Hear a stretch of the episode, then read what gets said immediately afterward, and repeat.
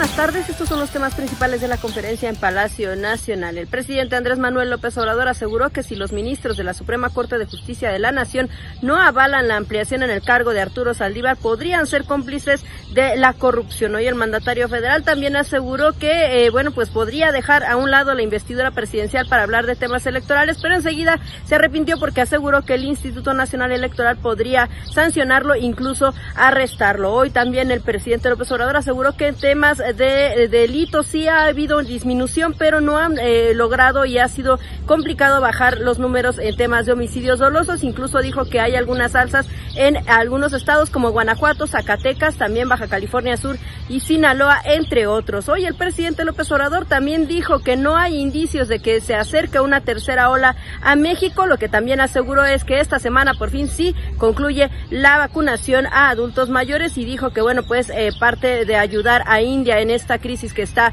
eh, teniendo por el eh, brote de COVID-19 es no aceptando algunas de las vacunas que está enviando este país a nuestro territorio. Estos fueron los temas principales.